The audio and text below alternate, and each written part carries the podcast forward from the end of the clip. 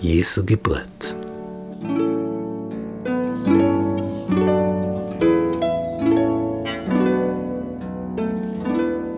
Es begab sich aber zu der Zeit, dass ein Gebot von dem Kaiser Augustus ausging, dass alle Welt geschätzt würde.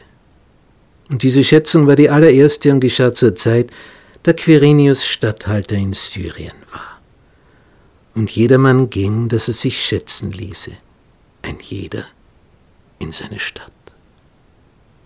Vor 2000 Jahren war das Römerreich so ziemlich am Zenit seiner Ausdehnung angelangt. So groß, so mächtig, um das ganze Mittelmeer, halb Europa in der Hand der Römer.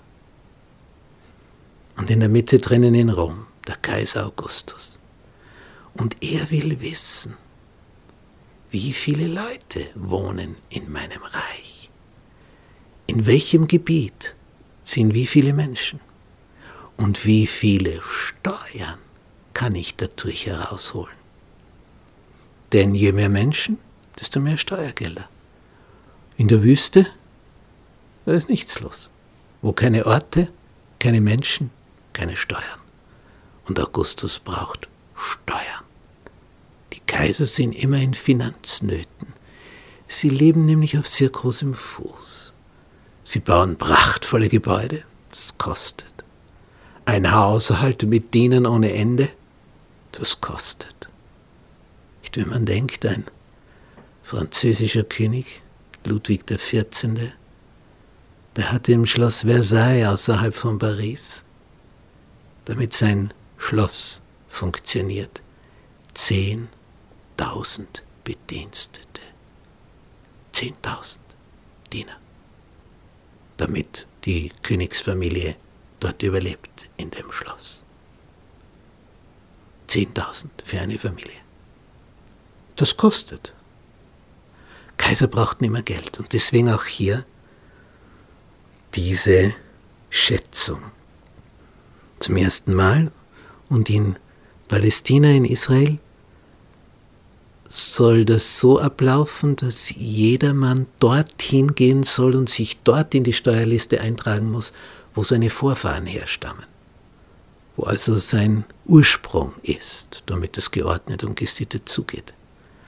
Und da Josef aus Bethlehem stammt, heißt es, da machte sich auf auch Josef aus Galiläa aus der Stadt Nazareth in das jüdische Land zur Stadt Davids, die da heißt Bethlehem, weil er aus dem Hause und Geschlechte Davids war dass er sich schätzen ließe mit Maria, seinem vertrauten Weibe. Die war schwanger. Dieser Weg bringt dem Kaiser Augustus nicht viel, denn Josef und Maria gehören zur ärmsten Schicht im Volk. Wenn er also geschätzt wird, da kommt nicht viel an Schätzen heraus. Das wird minimal. Er gehört zur unteren Klasse in wirtschaftlicher Hinsicht gesehen. Aber auch er muss dorthin, denn viele kleine Summen ergeben am Ende auch eine große Summe für Rom. Da er aber aus dem Hause Davids stammt und eine Königsfamilie natürlich aufgrund des Einkommens entsprechende Nachkommen hat, die sich also kräftig vermehren, sind sehr viele Leute die aus dem Geschlecht Davids sind und alle sind jetzt unterwegs nach Bethlehem. Alle müssen in diesen kleinen Ort, der nicht groß ist. Und der Ort ist überfordert in Bezug auf Quartiergebung. Mit so einem Ansturm ist natürlich nicht zu rechnen normalerweise. Und die kommen dorthin und eigentlich ist gedacht, nur hinzugehen, sich einzutragen und schnell wieder nach Hause. Denn in Nazareth gibt es das Haus. In Nazareth steht schon eine Krippe, die Josef der Zimmermann gezimmert hat. Dort liegen schon die weißen Kissen mit Stroh gefüllt, die Decke, alles schon für das kleine Wesen vorbereitet. Hier in Bethlehem sind sie gewissermaßen fremd. Und man will schnell sich eintragen und schnell nach Hause, um noch rechtzeitig vor der Geburt wieder in Nazareth zu sein. Aber es kommt ganz anders.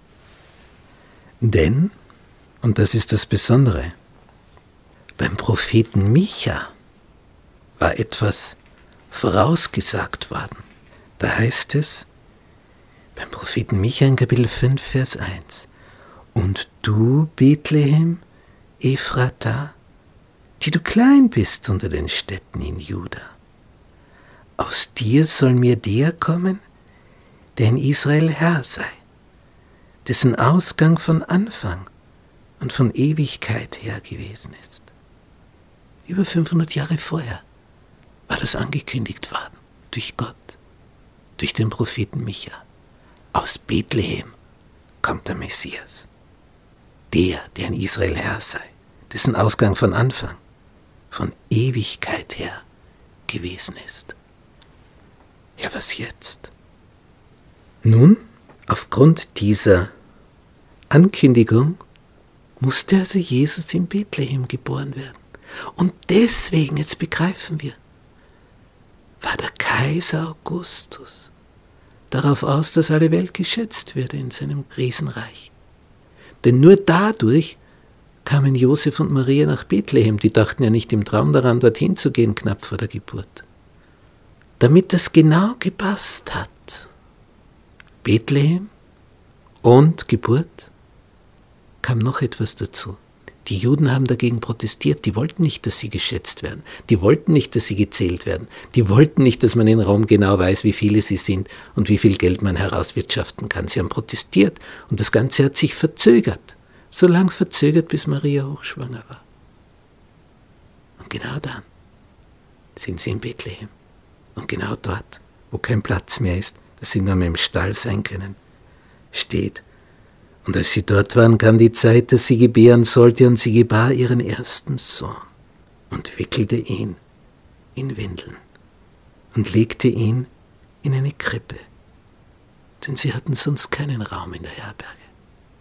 Futterkrippe, wo einmal die Tiere ihr Heu rausfressen. Und jetzt das Besondere. Es waren Hirten in derselben Gegend auf dem Felde bei den Hürden, die hüteten des Nachts ihre Herde. Und der Engel des Herrn trat zu ihnen, und die Klarheit des Herrn leuchtete um sie, und sie fürchteten sich sehr, wie immer, wenn ein Engel auftaucht, speziell in der Nacht, dieser Glanz, der sich da abzeichnet im Vergleich zum Dunkel der Nacht. Was sagt der Engel? Na, was sagt ein Engel? Wenn sich alle fürchten, fürchtet euch nicht. Siehe, ich verkündige euch große Freude, die allem Volk widerfahren wird, denn euch ist heute der Heiland geboren, welcher ist Christus der Herr in der Stadt Davids. Stellt euch vor, ihr erlebt das zu euren Lebzeiten. Und das habt zum Zeichen. Ihr werdet finden, das Kind in Windeln gewickelt und in einer Krippe liegen. Und jetzt kommt noch die überdrüber Geschichte. Wenn ein Engel irgendwo auftaucht, dann ist in der Bibel das berichtet. Und die das erlebt haben, sind völlig durcheinander. Aber jetzt kommen alle Engel vom Himmel. Alsbald war da bei dem Engel die Menge der himmlischen Herrscher, die lobten Gott. Was singen sie? Was singt dieser Engelchor? Ehre sei Gott in der Höhe und Friede auf Erden bei den Menschen seines Wohlgefallen. Ehre sei Gott in der Höhe. Ehren wir Gott.